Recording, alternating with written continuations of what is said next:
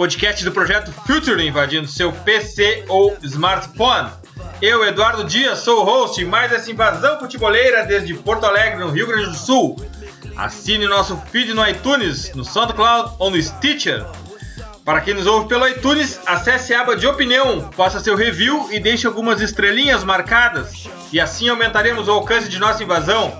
Cada vez estamos melhor posicionados no ranking e nas buscas do iTunes. Hora da conexão com o nosso pitch invader Vinícius Fernandes. Dali, Vini, sentimos tua falta no último episódio. Ouviste o que achou do nosso convidado?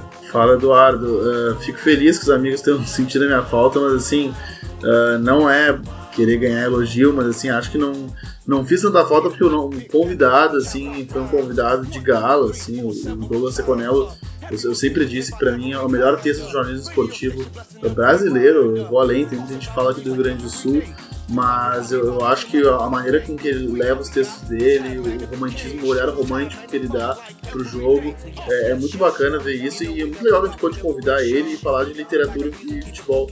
Uh, uma pena que eu não pude estar, gostaria muito de ter, ter estado, muito uma entrevista, consegui ouvir hoje ele apenas, hoje quinta-feira, né, quando a gente está gravando, uh, dia 11 do 11, uh, escutei ele durante o horário de almoço, passou muito rápido, porque o papo realmente foi muito gostoso. Acho que falar de literatura e futebol é uma coisa que tem tudo a ver, e não, a gente não poderia ter escolhido um convidado mais apropriado do que o Douglas, foi muito bacana. Nada o que lamentar, Vini. Literatura futeboleira será um tema recorrente por aqui. Conectando com o nosso terceiro invasor, Gabriel Correia. Dali, Gabriel! Dali, Eduardo. Dali, Vini. Prazer participar de mais um Pitch Invaders. Agora pra gente falar muito de futebol e sobre um novo time que está surgindo aí no futebol europeu.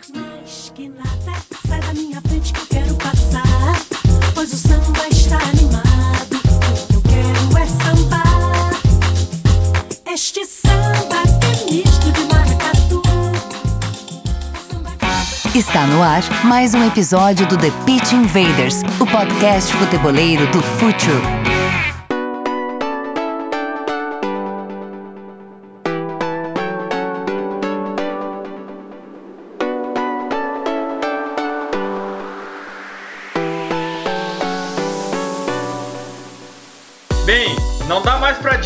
O simeonismo está se reinventando aos nossos olhos e não podemos deixar isso passar batido. Gabriel, está nascendo um novo Atlético de Madrid?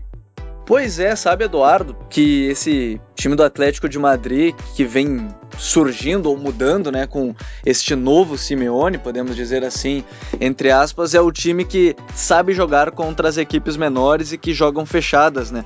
Porque esse novo Atlético de Madrid é um time muito ofensivo. É um time muito ofensivo. O meio de campo já começa com Gabi e Coque. E aí, às vezes, até mesmo com Coque e Saul. Mais à frente, Ferreira Carrasco, que vem se tornando um goleador nessa temporada, já teve jogo que ele fez três gols, é, já fez a marca que ele atingiu apenas na temporada passada inteira. Ele já está no meio da temporada com o número de gols que ele fez em 2015, 2016.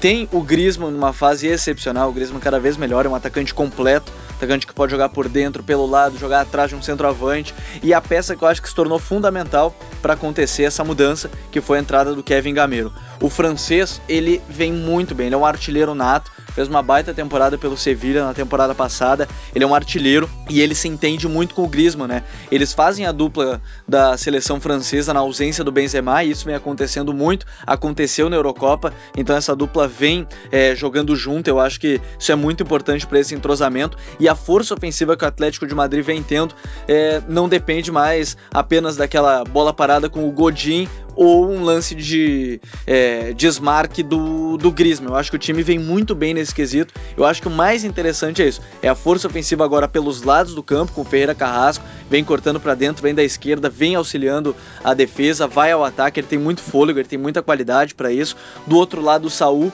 que pode ajudar na marcação pressão alta, porque ele é um jogador forte, fisicamente potente, ele tem um chute muito forte, o Simeone faz muito isso contra o Barcelona, né? Ele usa o Saul bem adiantado, que pode, no caso, jogando contra o Barcelona, pressionar o Jordi Alba, que não tem muita força física, mesmo tendo agilidade. E eu acho que o mais interessante é o Griezmann atuando entre as linhas, não mais como o último homem, né? Agora ele não tem atrás dele o Arda Turan, por exemplo. O Griezmann agora é o cara que joga entre o volante e o zagueiro. E aí o Gameiro entra muito importante nesse quesito, porque o Gameiro ele infiltra, ele aparece pelos lados, ele abre espaço para o Griezmann aparecer dentro da área, porque o Griezmann no futebol europeu e quem sabe no mundo hoje é um dos caras que tem a melhor finalização do futebol europeu. Então vem se tornando muito importante isso para esse quesito. Eu acho que é muito interessante o que vem fazendo o Diego Simeone. A minha curiosidade realmente quanto a esse time é para os enfrentamentos maiores, porque a gente já tá vendo contra os times menores que o Atlético de Madrid vem goleando,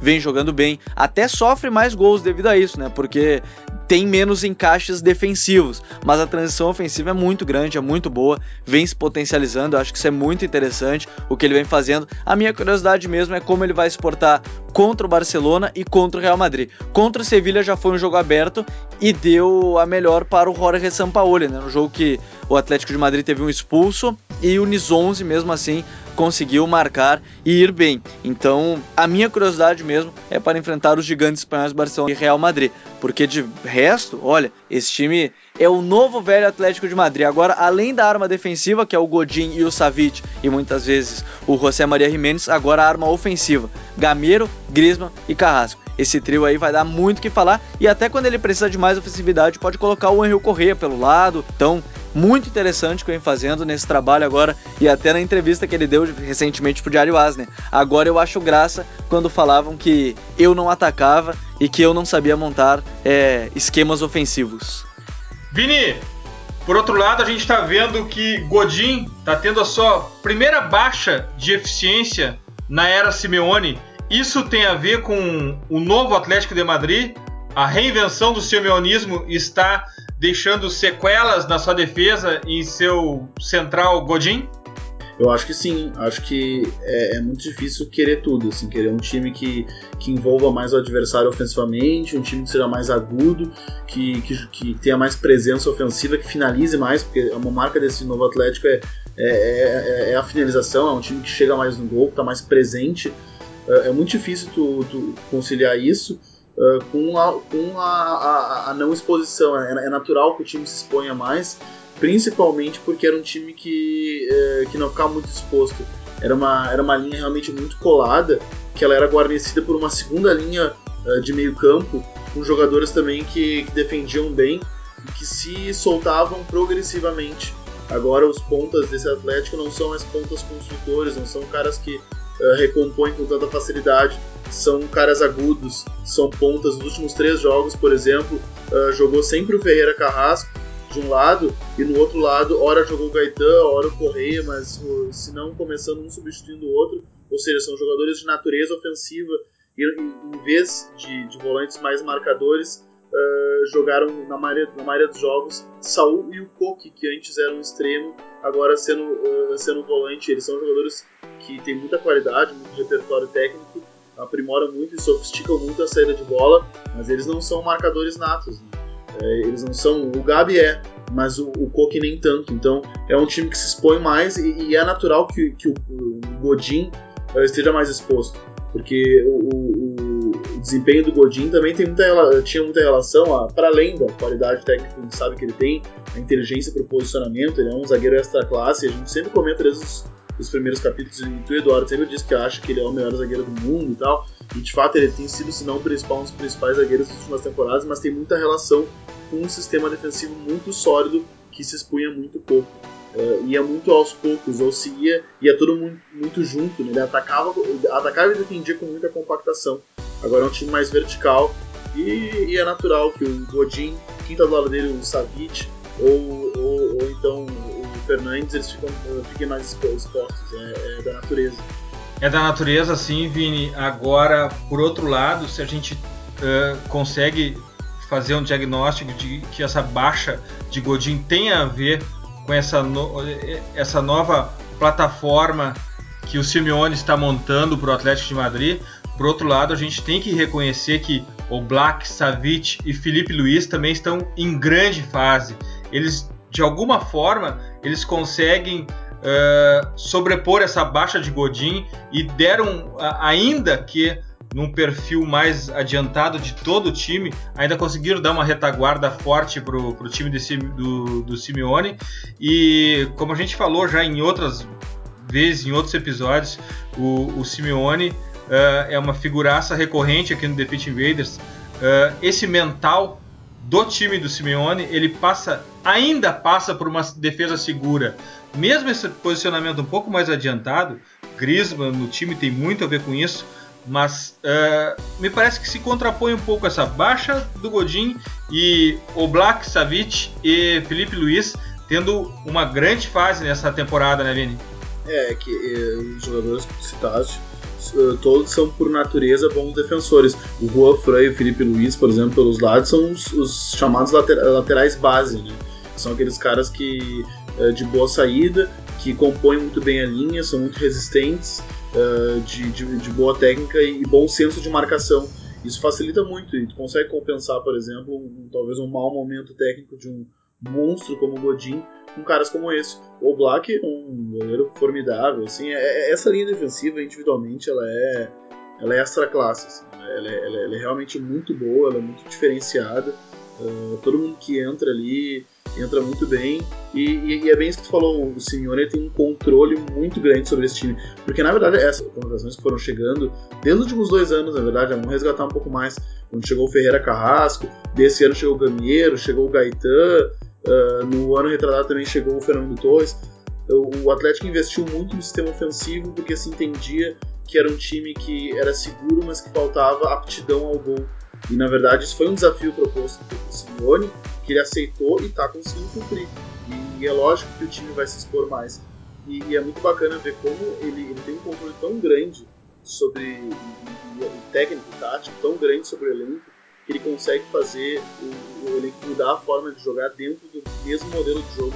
E se a gente for pegar, e a gente pode falar da parte ofensiva desse Atlético, o, o, ataque em torre, né, que ele chama, uh, que, ele, que ele gosta de falar, ele, ele, ele segue usando. Uh, que na verdade é um, é um, ataque posicional com os laterais dando amplitude e quadrados por dentro. A gente, deve, a gente até comentou últimos podcasts, gente falou, vamos, a gente vai ter que falar sobre o quadrado do Simeone. Chegou a oportunidade. Na verdade, uh, se a gente for colocar no papel, ou o ouvinte for colocar no papel, duas linhas de quatro, dois atacantes centrais, uh, você vai ver que por dentro Uh, tem dois jogadores sempre um à frente do outro, começando pela zaga de Savic e Godin, depois Gabi e Koke, depois na frente Gamiero e Griezmann. Uh, é um quadrado que é uma torre que é guarnecida dos lados pelos dois laterais e pelos dois extremos. E, e esse ataque posicional, uh, chamado de ataque torre, tinha uh, uh, apelidou desse jeito, foi o próprio Simeone numa coletiva, e até diz que tem uh, alguma influência sobre uh, os, os, times brasileiros, principalmente o, Brasil, ah, agora vai me fugir, não sei se é de 82 ou de 94, mas enfim, porque ambos jogavam com, com meias fechados, mas é, é, um time que, que tem muita circulação de bola por dentro. Isso é uma característica. No momento que tem muita gente que joga pelas bandas, esse Atlético Simeone apostou muito na verticalidade frontal, uh, por dentro, enfim, entrando por dentro dos adversários. E aí ele tem encontrado muito sucesso, tem feito muitos gols nos últimos jogos e com contações pontuais. Né? O Atlético, a gente cansou de dizer aqui, é um time que, que repõe muito bem, contrata muito bem. Foi assim, foi pontualmente no mercado, uh, trouxe caras perfeitos. Assim, o Daniero era um cara perfeito pro Griezmann. É, é um cara que ele é talhado para jogar nesse time do, do, do Simeone. O, o eu já acho que ele não é tanto a cara do time do, do Simeone, ele vai ter que se adaptar um pouco mais. Ele, ele é um jogador mais uh, técnico, de toque curto, um, um, cara mais a Barcelona do que a Atlético de Madrid. Uh, mas enfim, são grandes jogadores, uh, propostos de modelo de jogo já consolidado, tem tudo para dar certo e eu, eu acho muito legal esse Atlético de Madrid. E quando o Griezmann dá uma baixada no seu nível, o Carrasco tá ali para compensar isso e tem feito uma temporada sensacional, né? É, sim, e porque o Ferreira Carrasco ele, ele é um jogador que ele, ele quando ele foi contratado, ele foi contratado jovem do, do Mônaco, uh, não para ser a solução, né? Ele era, ele era um, um, cara que se apostava muito e que vinha em evolução e ele fez uma final de Champions contra o Real Madrid no ano passado muito boa esse ano, na verdade, uh, uh, muito boa, enfim, surpreendeu quem não conhecia ele, quem já acompanhava não surpreendeu tanto, e se percebia que ele era um jogador em franca evolução, porque ele é um cara com uma vitória, muita vitória pessoal, né? ele, ele, ele, é muito rápido, ele tem estatura também, e ele está começando a finalizar muito bem. Então, esse, esse é um jogador que se apostou muito que agora está que agora tá colhendo frutos. Vini, Gameiro, Carrasco e Griezmann, não é muita liberdade para um time de Simeone, não é muita liberdade em um terço do campo para um simeonismo, não é um pouco contraditória uh, as formações das outras seis temporadas de Simeone com, com essa liberdade toda que se dá para esse trio no último terço? Mas, mas, mas, eu vou te dizer, assim, uma, uh, isso é uma é um palpite meu. Não sei se ele realmente vai fazer isso ou não. Mas eu tenho a impressão que nos jogos mais difíceis uh, da temporada, quando eu digo mais difíceis, não é nem tanto no Campeonato Espanhol. Quando começarem os jogos mais decisivos, em que a margem de erro vai ser menor, isso tô me referindo diretamente, lógico, ao mata-mata da Champions, eu tenho a impressão de que ele vai mudar um pouco isso, de repente ele vai uh, uh, manter o Carrasco ao lado, pode ser, mas pelo outro ele não, talvez não ponha o Gaetan e o, e o Correia põe o Saul, por exemplo, ou, ou coloque mais um volante arraste o Coque para aquela função que ele está mais habituado.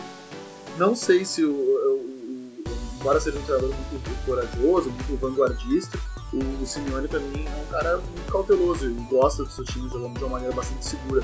Acho que talvez nesses jogos em que a margem de erro seja menor, ele, ele volte a recorrer. Como, como eu disse, como ele está dentro, ele tá fazendo tudo isso dentro de um modelo de jogo já pré-estabelecido, ele tem facilidade de, de, nesse modelo, mudar um pouco a roupagem dele. Mas é que é, é, tudo dentro de uma estrutura que já existe, uma estrutura montada, tática, uma maneira de atacar e de defender, com mais ou menos liberdade. E aí, como isso está consolidado, já está introjetado na cabeça do jogador, fica muito mais fácil né, dele, dele alterar a proposta. É uma plataforma com variações táticas que, que, ele, que ele consegue recorrer, mas ao mesmo tempo sem, sem fugir do seu padrão. Uh, sim, Simeonismo está se reinventando, me parece que está claro isso. Ele está tendo um pouco mais de dificuldade, também porque ele virou alvo. Ele já não é mais um franco atirador, ele já virou um alvo. Uh, mas mesmo com essa dificuldade que está tendo nessa mudança, que é absolutamente normal, uh, tem uma grande qualidade do Atlético de Madrid que não se perdeu o controle do jogo, ditar o ritmo. Isso segue intacto no Atlético de Madrid, né, Vini? O, seu, é. o simeonismo dita o, o, ritmo. O adversário, muitas vezes, em alguns casos, ganha o jogo, mas o ritmo, quem dita é o Atlético, e disso ele não abre mão. É, com, com ou sem a bola, né? Que, é que, é o, que é o mais interessante. É, como a gente já comentou aqui, como os times, como o Simeone é, é mestre em controlar o jogo sem a bola ou com a bola também. E é bem que tu disse, ele, ele é um, o time dele quase sempre dita o ritmo de jogo, que é o sonho de qualquer torcedor. Né? É, eu acho que é ver o seu time com um modelo de jogo consolidado, jogando a longo prazo e ganhando ou perdendo, sendo capaz de, de, de controlar um jogo, enfim, de, de, ter as, as, as rédeas da partida. Highlights! Gabriel, qual é o teu highlight?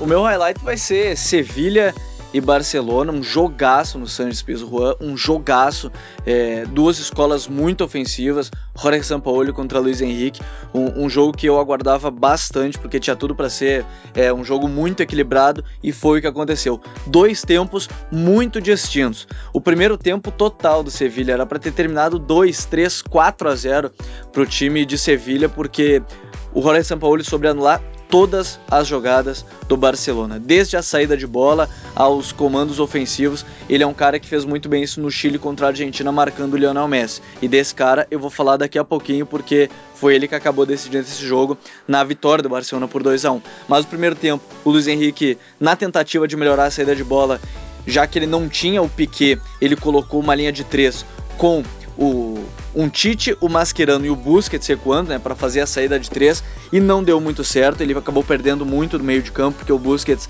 não está na sua melhor fase da carreira. Não, não está acontecendo isso mas mesmo assim é muito importante a potência física que ele tem, ainda mais quando não tem um controlador de jogo que é o Andrés Iniesta. Esse cara faz muita falta. O Piquet e o Iniesta juntos são dois caras que sabem sair dessas marcações altas, então eles são muito importantes e hoje eles fazem muita falta para o Luiz Henrique. O Denis Soares é, ainda está se adaptando, é muito jovem, ele não, não é tão parecido com o Iniesta, é parecido em algumas, alguns sentidos como drible, mas não é, a qualidade de temporizar o jogo, assim como o Busquets tem essa qualidade. Então eu acho que esse foi um pequeno problema problema e é um grande problema que o Luiz Henrique na verdade tem que resolver, que é a ausência do Piquet e do Iniesta. O Piquet já está voltando, o Iniesta ainda tem mais duas, mais duas semanas, né, para retomar essa sequência na temporada. E o primeiro tempo, então, foi de domínio total. O Nasri teve chance, o Vitolo teve chance. Então, o Sérgio Roberto falhou feio no primeiro gol. Ele não, ele defensivamente como lateral direito, ele tá com sérios problemas. Ofensivamente, ele entende muito bem o jogo do Barcelona, como flui, a hora de cruzar, a hora de passar. Ele entende muito bem o Messi e o Rakitic para fazer esse triângulo, né? Já que a gente fala tanto de triângulos de passe no, no Barcelona, mas defensivamente ainda ele tá muito mal. Ele tem que se é, evoluir nesse quesito, digamos assim. Ele ainda tem muito a evoluir na parte defensiva. Agora, o segundo tempo é impossível não falar o que jogou Lionel Andrés Messi. O Messi, com a braçadeira de capitão, né, na ausência do Iniesta, ele é o segundo capitão, ele acabou com o jogo. Ele jogou por dentro, ele dominou o jogo pelo lado, ele controlou a partida, porque o Messi, nessa partida, ele não jogou de 10, ele jogou de 6, ele jogou de Xavi Hernandes. Ele armou e também finalizou, né? Porque ele fez o gol de empate, ainda que deu um ânimo, né? Ainda na primeira etapa, uma finalização que poucos têm também. O Messi é muito superior a, a quase todos os atletas, se não todos os atletas nesse quesito, eu acho que é muito importante, mas ver o Messi jogando de 6 e de 8, né? Ele acaba jogando de chave Iniesta muitas vezes quando não tem o Iniesta e agora já sem o chave aposentado. Ele é o cara que arma nesse Barcelona. Ele é o cara que faz todas as jogadas e, e ele fez tudo isso até o gol do Soares que empatou. O Messi jogou muito bem. Ele não conseguiu, não conseguiram parar o Lionel Messi. O, o Sampaoli falou, né, que faz uma partida brutal, mas do outro lado tem o Messi que acaba destruindo com o jogo. E o Messi controlou a partida no segundo tempo, é impossível não falar dele. Todas as ações, é, domínio, passe, finalização, assistência. O Messi foi muito superior na segunda etapa, digamos assim, o Messi acordou. Mas mais importante ainda também é que o Busquets, ele pôde subir ao meio de campo porque o Luiz Henrique fez uma outra alteração. Ele botou o Sérgio Roberto como zagueiro pela direita para saída de bola, adiantou o Jim, né, pela esquerda no meio de campo e o Busquets voltou a, a primeira volância, digamos assim, num 3-4-3, uma espécie de 3-4-3 com o Messi é, variando para ser um 3-4-1-2, assim, muitas vezes que o Messi jogando por dentro. Mas isso ajudou muito o Busquets, conseguiu marcar alto, distribuir o o jogo com qualidade. Então, muito importante o crescimento do Messi e do Busquets. O que o Messi fez no jogo é, mais uma vez, aquelas atuações de gala que a gente estava acostumado a ver. E agora o rebelde Messi que briga aí pela bola de ouro, quem sabe, da France Football, da FIFA, enfim. É, vai ser um, um grande desafio aí para ele. Mas o que ele fez no San Pizjuan contra o Sevilha, olha, não está no papel e mais uma vez sempre agradeço de ter Lionel Messi. Vini, a gente está gravando esse podcast aqui na madrugada, de quinta para sexta. A gente acabou de assistir Brasil e Argentina. Uh, eu proponho então que a gente faça o nosso highlight em conjunto sobre esse clássico mundial que terminou há pouco. Uh, e eu queria propor já uh, para que a gente fale sobre o time perdedor. e nesse tipo de situação, numa derrota contundente dessas, como aconteceu hoje no Mineirão, Uh, a primeira coisa que se fala sobre a Argentina é por que Icardi não está nesse time. Será que o problema é Maxi, é Maxi Lopes? É Maxi Lopes que deixa Icardi de fora da seleção? Porque se a gente olhar para dentro do campo, era obrigação ele estar dentro desse time, né, Vini? É, ele, ele, ele vem, o futebol dele vem em franca ascensão, ele é um líder né, na Internacional, mas, uh, e aí é bastidor, não, uh, pelo menos até onde eu sei, não tem nada tão revelado, não tem nada tão uh, público. pelo que se sabe, o Messi moralizou essa história e, e o Messi, na, na, figura de Messi, na figura de, de, de líder técnico e moral, disse que não gostaria de contar com esse jogador. E, e, e o Messi já jogou, o, o Messi conhece o Maxi Lopes, enfim. Não sei se acho que não chegaram a jogar juntos no Barcelona, mas enfim, essa, essa foi a opinião do Messi. Acredito talvez mais, mais gente que conheça o Maxi Lopes uh, e seja amigo dele e tenha tomado partido nesse caso pessoal tão que virou tão público, tenha, tenha enfim pego uma certa antipatia né, pelo, pelo Mauricardi. Mas a gente tem que ver até que ponto o, o futebol não, não não, da seleção argentina não perde com isso, né? Porque o quanto ela não perde um grande atacante, né? Uma, uma referência, um jogador que está no momento técnico muito bom, um cara que poderia agregar muito. Mas assim, muito embora, achando, eu, eu, eu acho que ele deveria ser convocado, mas eu acredito que fundamentalmente os problemas argentinos são, são até outros, assim, são até outras opções do Balsa do que não o Icardi, até porque o Balsa tem, por exemplo, ele pode contar com, com o Higuaín, pode contar com o Agüero naquele setor. Argentina está muito bem de bala, enfim, a Argentina está muito bem. Uh, tem, tem, opções ótimas para o setor ofensivo. Talvez seja a seleção mundial com melhores opções no setor ofensivo. Só que o problema são as escolhas que, que o Balsa faz, né? Enfim, esse time ortodoxo da Argentina, uh, as, as opções principalmente no setor ofensivo. Hoje ele entrou com uma. Uh, contra a seleção brasileira, entrou com, Biglia e com Mascherano, uh, abrindo ali. A gente viu o Messi padecendo por dentro, pegando a bola. O Messi tão acostumado a jogar com, com futebol de, de, aproximação, né? Uh, crescendo nas canteiras do Barcelona, jogando no mesmo modelo, um, um jogo sempre com triangulações, sempre aproximado.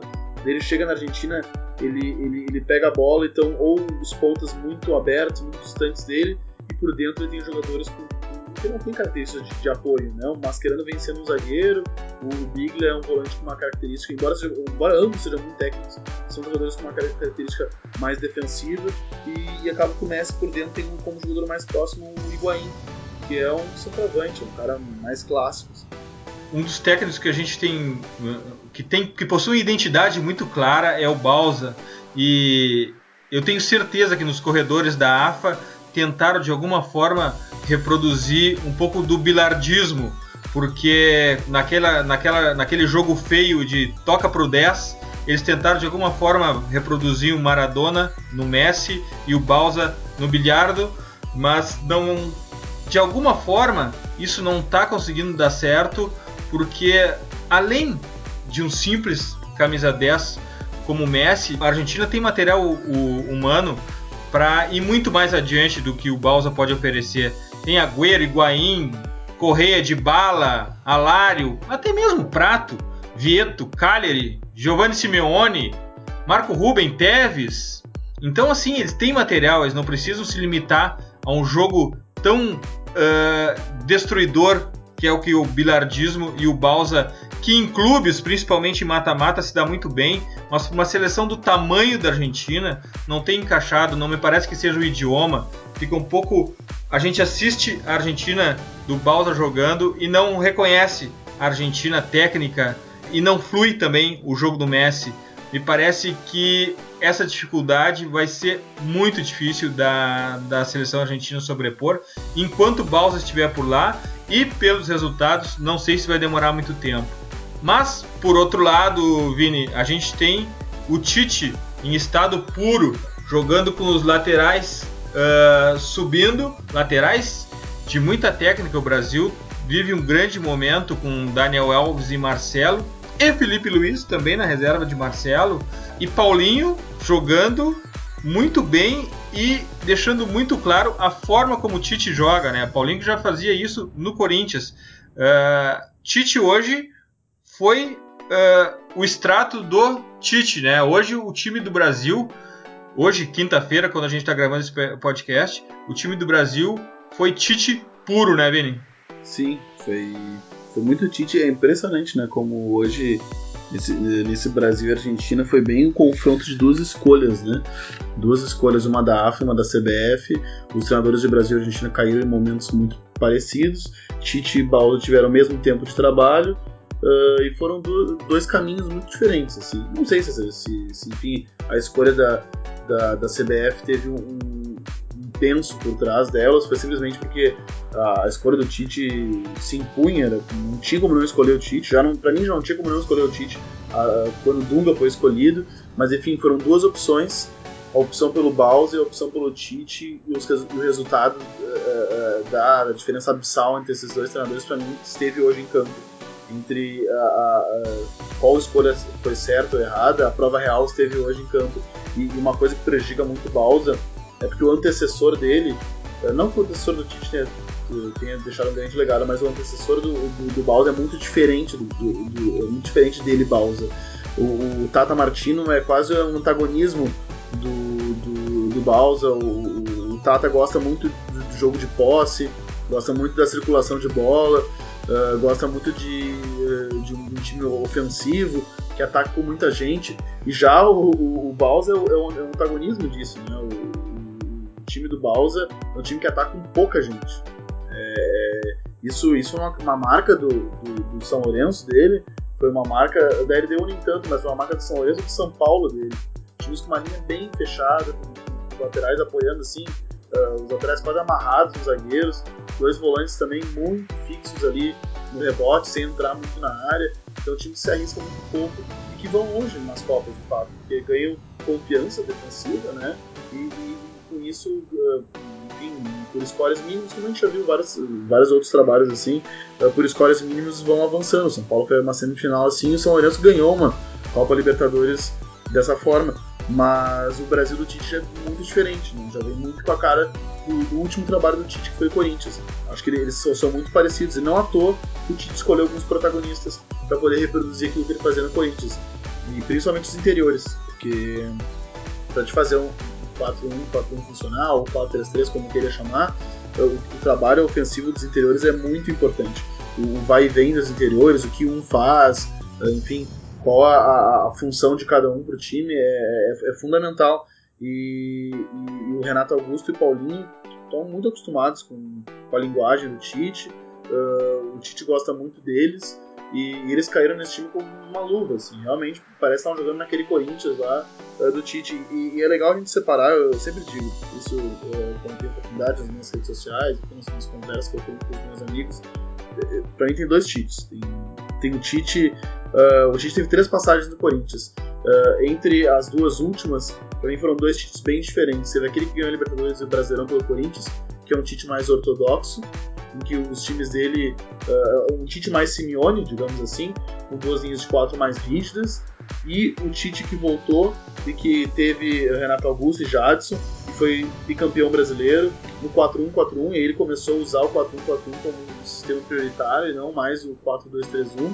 Uh, e um time mais móvel, como ele mesmo disse uma vez no Bola da Vez, quando me perguntaram qual a diferença dos dois Tites, ele falou assim: a diferença é que o, o, o meu time, esse Corinthians, foi uma coisa que eu aprendi e aprendeu nos treinos que ele observou, aprendeu com o Ancelotti, atacar espaço, que a gente já falou que eu já comentei em, em outros podcasts, outros The Pitch Invaders, que o atacar espaço é um jogador que não necessariamente está envolvido na jogada, ele está envolvido, mas indiretamente. Ele ataca espaço, induz marcação para entrar de outro jogador. Isso é movimentação ofensiva. E, e o Tite ganhou muito mais repertório ofensivo, esse novo Tite. E ele está colocando na seleção brasileira. A seleção brasileira, agora com jogadores melhores ainda que aquele Corinthians, está conseguindo ter essa mobilidade ofensiva. O primeiro gol foi prova disso, porque o Brasil está uh, jogando com, com, com três atacantes, Neymar aberto na esquerda e Coutinho na direita, e foi justamente o momento que o Coutinho inverteu, Coutinho parte para a direita e o, e o, e o, Neymar tem outro setor, acho que ele está uh, flutuando pelo centro. Coutinho pega uma bola, corta para a direita e faz aquilo que ele faz de melhor. A gente sabe, tem, tem esse estilo livre que sabe disso. Quando o Coutinho uh, tá, uh, tá se ele corta para a direita e deixa ele cortar, é um pênalti para ele. Ele fuzilou o goleiro e para mim foi uma vitória da mobilidade e uma vitória da escolha da escolha da AFA versus a escolha da CBF, e a escolha da CBF se mostrou muito mais. Vini, eu te falei que o, que o jogo de hoje foi muito revelador do perfil do Tite. Ele parece que ele estava traduzido em campo todo o histórico do Tite. Uh, o gol do Paulinho foi muito Tite, Paulinho avançando, e logo ele, Paulinho, que é um jogador símbolo também dessa era Tite. Uh, e já tinha sido no Corinthians, mas também foi revelador das suas características. O gol do Felipe Coutinho, Neto, pegou muito bem essa é a jogada dele, o corte para dentro e bater. Ali não tinha chance. Outra questão, Neymar entrando pela esquerda, esperando o goleiro cair e de pé direito batendo no outro, no outro canto. Tudo isso me pareceu muito revelador, jogadas clássicas e características de cada um dentro de um esquema do Tite que também é revelador dele. Por outro lado, só para a gente fechar uh, de balsa, Enzo Pérez, Biglia e Mascherano é muito pesado para um time argentino, com toda a técnica argentina. Não se pode jogar assim. Isso se aceita num clube, se ganha Libertadores assim, se ganha uma Sul-Americana assim, se ganha uma Copa desse jeito, jogando pesado, mas uma seleção argentina, mesmo contra o Brasil, mesmo jogando uh, no Mineirão lotado, mesmo com a grande fase do Brasil, Mascherano, Biglia e Enzo Pérez, é muito pesado, né, Vini? Não, é, é, é muito pesado, assim, só pra gente fechar de pausa mesmo. Uh, é, é, muito pesado e eu até acho que ele pode ganhar uma Copa, assim. Que não tá. A seleção portuguesa mostrou agora. Uh, numa Eurocopa, a Grécia mostrou em outra. Ele não tá proibido de em oito jogos ganhar uma Copa. Se passar da primeira fase, né, Vini? Não, exato, e, e, era isso que eu ia complementar agora. Só que assim, eu acho muito difícil ele, ele, ele chegar uh, numa Copa do Mundo de tão pesado. Principalmente na colocação que ele está agora e com a desconfiança que ele vai ter agora. porque uh, agora ele vai enfrentar uma, uma, uma Colômbia, precisando da vitória também, e depois, se não ganhar, eu, não, eu realmente tenho muita desconfiança sobre esse jogo, ele, ele vai passar por um longo período, porque daí só tem jogos no ano que vem, todo esse longo período uh, uh, fora da zona e o nome dele vai ser muito contestado. Se é que não duvido que será sacado. A gente, a gente sabe que o cartolismo sul-americano é capaz de qualquer coisa. Uh, mas acho, acho que ele vai ter que repensar esse jeito dele de jogar se ele quiser ir para a Copa do Mundo. Chegando na Copa do Mundo, ele pode adotar realmente, e acho que vai fazer isso, como a gente, a gente fala guardiolismo, não, o pausismo puro, que é risco, risco zero. É, e infelizmente para a seleção argentina, Sampaoli, Pochettino e Simeone estão empregados, mas como é um celeiro de grandes técnicos, quem sabe um Kudê possa aparecer por aí, né, Vini? Sim, o Kudê, na verdade, o, o, que eu lamentei na época, e até não foi muito especulado, para mim era uma especulação óbvia e, e era um nome óbvio, é o, o, o, o Pellegrini, na verdade. Estava saindo do. O Maurício Pellegrini estava saindo do City, ainda não tinha separado do futebol chinês tava naquele momento parecia um nome muito bom. Eu acho, eu acho o Manuel Pellegrini um grande treinador, um cara que, que apesar de ser um cara mais experiente, vem sempre se, se, se renovando. Fez um bom trabalho no City, fez um bom trabalho no Málaga, no Vila Real também, enfim. Era um, era um bom técnico, já passou pelo futebol argentino, fez um grande trabalho no River Plate, é um cara conhecido já. Pra mim era um nome tão óbvio, mas enfim, eh, deixaram passar e hoje ele tá num potente futebol chinês. Verdade, Pellegrini, The Charming Man. Preview! O meu preview vai ser todo data FIFA, vai ser todo uh, eliminatórias sul-americanas, porque tem uma rodada dupla na terça-feira, feriado 15 de novembro, às 21h30 no Brasil. Eu ainda não sei é certo quais os canais da ESPN Brasil e do Sport TV que transmitirão, mas eu sugiro fortemente desde já Chile e Uruguai e Argentina e Colômbia.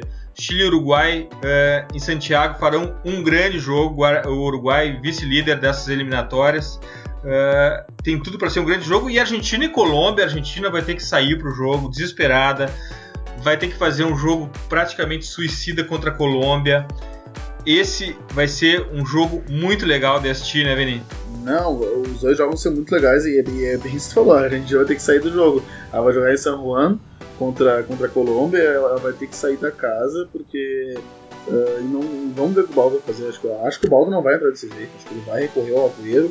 Sei lá onde que ele vai botar o Messi, onde ele vai botar o Agüero. Isso aí, isso é com ele, mas uh, enfim, talvez ele bote, não sei se vai botar Mascherano na zaga e botar um, um cara mais construtor ali por dentro. Porque assim, ele vai, ele vai precisar de, de mais gente que só o Messi sozinho não vai resolver. Essa coisa de, de tocar pro Messi e ele resolver numa seleção que precisa do resultado é muito difícil. Já contra a Colômbia e, e, e a Colômbia, embora esteja ali perto, se perder para a Argentina vai ser ultrapassada, a Colômbia está com 18 pontos, a Argentina com 16, ela está menos necessitada. Porque a Argentina tem uma, uma, uma pressão menor, que, que, é natural, pelo tamanho da seleção argentina e o tamanho da seleção colombiana. E o jogo do, do Chile com o Uruguai vai ser muito legal, porque o Chile está na Berlina também. O Chile, uh, embora o trabalho do Pizzi tenha começado muito elogiado, fato ele é muito bom, Pizzi é um grande treinador, vai pegar um, um, Uruguai numa situação mais confortável, com 23 pontos, vice-líder, uma treira Uruguai, né? aquele velho Uruguai, com jogadores velhos, com o mesmo treinador, mas que sabe jogar junto e tem, como a gente já comentou em outras edições aqui, tem um entrosamento de, de time, que parece que joga junto toda semana, porque de fato os caras jogam juntos, estão jogando juntos há mais de 4 anos, e, e o Chile vai jogar no Estádio Nacional de Santiago, bem impressionado, contra o Uruguai que gosta dessa condição, né? gosta de jogar contra o adversário pressionado, e parece que eu tô vendo o Uruguai lá é, num contra-ataquezinho com, Soares e Cavani, chegando, não, olha, tô, tô, com, tô com pena desse time vai ser difícil, o Uruguai vai entrar fechado e vai testar os nervos chilenos. Eu tenho certeza que o Uruguai vai se sentir muito confortável nessa partida e não sei até se a Colômbia também não vai se sentir mais confortável ainda contra a Argentina, porque além de todas as dificuldades, toda a técnica colombiana, uh, tem toda a atmosfera do Argentina e Colômbia, tem todo um fantasma por trás desse Argentina e Colômbia na Argentina. Já rendeu goleadas colombianas em outros tempos, então assim tem tudo para que Balsa passe dificuldades. É hora de deixar esse time mais leve. É hora de com Agüero entrar no lugar de tirar o Enzo Pérez de alguma forma. uh, aliviar e reagir, porque já está fora do G4 e tem que começar a fazer pontos. Estamos no retorno e já estamos entrando no ano de 2017, a prévia da Copa do Mundo da Rússia 18. Vini, o que, que você tem de preview meu preview também, eliminatórias da Copa, né? temos nessa data FIFA.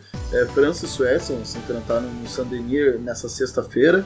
É, o podcast possivelmente vai ser disponibilizado na sexta-feira, no dia do jogo mesmo. O jogo em Paris, uh, às 5h45, Sport TV 1 transmite ao vivo o jogo.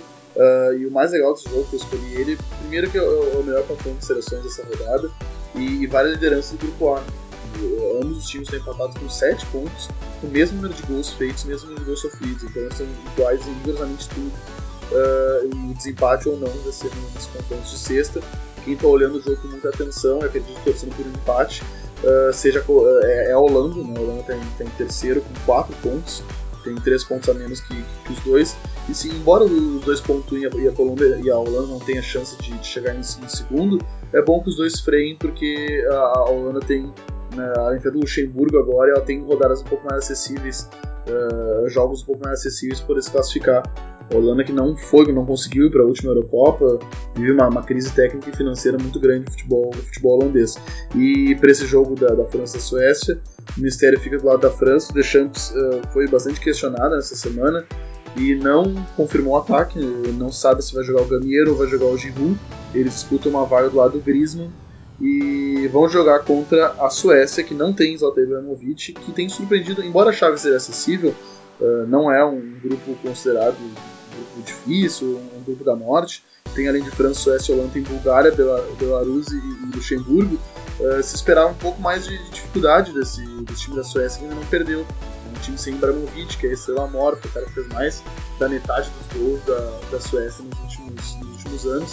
Sem Ibrahimovic, que se aposentou pós a Suécia ainda mostra a força da sua tradição, é, é uma, é uma potência do futebol, do futebol europeu, vai enfrentar a França, para mim, um grande jogo das eliminatórias europeias. Ah, Vini, além de tudo, além de tudo isso que tu falou, não dá para perder a chance de assistir a França, né? A França está numa grande fase, com grandes talentos. Eu peguei muito o que o Myron do Linha Alta falou aqui quando esteve nos, nos visitando, que o campeonato francês, a Ligue 1, é o campeonato holandês das décadas passadas e eu me peguei muito nisso e comecei a assistir a, a Liga Francesa com outros olhos. Uh, se a gente, sei lá, no começo dessa década, a gente sempre deixava ela para depois, na hora de decidir os jogos que estava assistindo. Uh, eu dou razão pro Myron, aprendi com ele e estou assistindo com outros olhos a, a Liga Francesa. É talento puro. Sim, o, foi muito bacana o que o Myron falou mesmo. Achei achei muito legal que a gente costuma né, é, olhar de fato, né? É uma tendência nossa olhar com ranço, com um certo preconceito quando a gente não conhece todos os elencos. Mas é, é que tá, a gente não conhece, mas daqui há, dois anos todo mundo vai estar conhecendo os caras em outras ligas. E como é legal quando a gente, pelo menos a gente que é futeboleiro e é louco futebol, uh, adora bancar o olheiro, né? Dizer eu vi. E, e, para a gente fazer isso, a gente tem que realmente assistir ligas como essa. E, é uma liga que revela muita gente. E foi muito feliz a comparação do com o campeonato holandês, porque é uma coisa que o campeonato holandês fazia e fazem muito menos escala. E o que está me ajudando muito a degustar o francesão é o Nice. Confesso que eu estou admirado com o Nice e está sendo uma delícia assistir os jogos deles. Gabriel, teu jogo? Bom, o meu preview, né, Eduardo, não podia ser diferente realmente. É o clássico, ou melhor, o clássico de Madrid, o clássico entre Real e Atlético, jogaço no sábado, do dia 19 às 5h45 lá no Vicente Caldeirão. Jogaço para acompanhar o novo Atlético de Madrid, se vai se portar mais ofensivamente né, contra a equipe do Real Madrid, contra um dos gigantes espanhóis. E do lado do Real Madrid, vamos ver se o Casemiro já vai estar recuperado. O Cross é uma baita perda para o time do Real Madrid. O Real Madrid nunca esteve tanto tempo sem o Tony Cross, então há possibilidade, inclusive, de ele voltar só no ano que vem. Ele é o cara que dita o ritmo do jogo. Junto com o Modric, eles fazem uma dupla, olha, talvez uma das melhores do futebol mundial e junto com o Casemiro vinham fazendo um grande tripé. Então é muita expectativa para esse jogo, transmissão da ESPN, um baita jogo, Atlético e Real, o clássico de Madrid, certeza aí que todos vão querer acompanhar no sábado, dia 19 às 5h45 da tarde. Ali tá na reta final do sábado, indo para a parte, dá para terminar um pouco antes de começar aquele happy hour no sábado, então 5h45 do dia 19 do sábado, clássico entre Atlético de Madrid e Real Madrid. Dicas futeboleiras.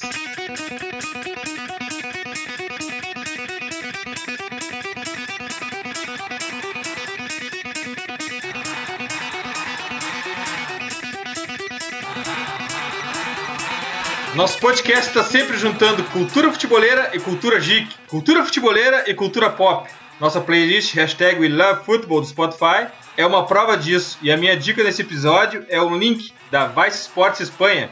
Quando o pop entrou nos estádios de futebol, é incrível a relação entre música pop, futebol e cultura de arquibancada. O link vai estar nas nossas redes. Vini, qual a tua dica? Primeiro comentar a tua, dica, muito legal mesmo. Nossa, é, é muito bacana esse, esse, esse, material que tu comentou agora e, e, a, e a, nossa cara mesmo. A, a, minha dica vai de encontro até algumas dicas que eu, que eu tenho dado nos últimos podcasts. Se eu for pegar a média, elas têm sido sobre análise de desempenho, análise tática e eu vou falar do, do, do canal Scout, Scout Nation, que no Twitter você pode encontrar por arroba ScoutNationHD uh, no YouTube, youtube.com.br ScoutNationHD, os links vão estar no nosso Twitter também. Uh, é uma, um perfil que seleciona e garimpa jogadores jovens e bons na Europa, uh, e, e alguns até fora da Europa também, eu pego uns jogadores brasileiros, uh, sempre caras com potencial, e ele faz uma edição, uma boa seleção de lances, que é muito difícil, porque a gente vai no YouTube catar lance de jogador, tu vê ele driblando, ele dando entrevista, ele tomando água, mas tu não vê como ele se movimenta, e para isso precisa de alguém com, com um olhar uh, realmente apurado para saber o que realmente interessa na hora de avaliar ou não um jogador. E que não necessariamente, às vezes, ele tem que aparecer fazendo um gol, dando um drible, mas seja mais importante uma movimentação dele, por exemplo. E, e, e os vídeos Scout Nation são muito legais porque eles selecionam bons lances, eles são rápidos uh, e tem informações estatísticas no começo dos vídeos, que é muito legal. Um, gráficos de, de, evolução dos jogadores e as edições são muito boas também, né? Os jogadores, eles, eles antes do, do, lance, eles aparecem iluminados para te ver uh, quem eles são, porque numa visão panorâmica, não conhecendo o cara, não sabendo como ele é, às vezes tu não sabe se ele é o que tá com a bola ou tá correndo ali do lado. E isso pode parecer besta, mas quem procura vídeo de jogador, vídeos caseiros, eles têm muita dificuldade. Ah, eu vou lá observar o fulaninho de tal, joga na segunda divisão da França. Ele vai, vai encontrar vídeos, porque dia tem vídeo de qualquer liga uh, no YouTube que fica muito compartilhado. Só que como os vídeos são muito amadores, tu não sabe quem é o cara. A produção é muito ruim. Então Scout Nation faz esse filtro, essa edição muito boa, muito qualidade. É aquela versão Skills and Goals, com um clipe frenético e uma música muito legal por trás. Uh, além de trazer tudo isso que o Vini falou, não deixa de ser também uma diversão, porque os clipes e os vídeos todos são muito rápidos e, e, são todos muito impressionantes também. Recomendo também. Baita dica essa, Vini. Graças, Vini! Valeu, Eduardo. Valeu, Gabriel. Até a próxima. Gabriel, tua dica? Bom, a minha dica futebolera, eu até conversava com o Myron, né, do blog Linha Alta, e até comum a gente acaba sempre divulgando, né, o Linha Alta aqui dentro do Pitch Invaders, mas eu conversava com ele e a gente tava vendo um, um canal do YouTube muito bacana que é o Futebolution. É um canal bem didático sobre treinamento, gestos técnicos do futebol profissional, é, como foi o último vídeo, né? Também sobre como construir o um modelo de jogo do seu time. Tem uma análise muito bacana do trabalho do Frank de Boer na Inter de Milão, ele que acabou de deixar o cargo técnico da equipe. E também tem um vídeo que é muito bacana de descobrir onde está o erro defensivo das equipes. Então ele é muito didático, muito bacana. Eu acho que vale a pena indicar para todo mundo que gosta ainda mais dessa parte tática, o Footballution. Então tem lá no YouTube, um canal do YouTube bem didático quanto a isso, muito bacana, aconselho. E aproveite já que eu falei com o Myron do Linha Alta também, por que não indicar ele, o pessoal aí do Linha Alta que já é tradicional e agora com os podcasts que a gente também acabou falando no programa passado. Graças, Gabriel! Graças, Eduardo. Dali pro Vini aí também. Sempre um prazer, uma aula participar do, do Pitch Invaders com vocês. Aprendo sempre muito, então agradecer a todo mundo que está conferindo e dali até a próxima.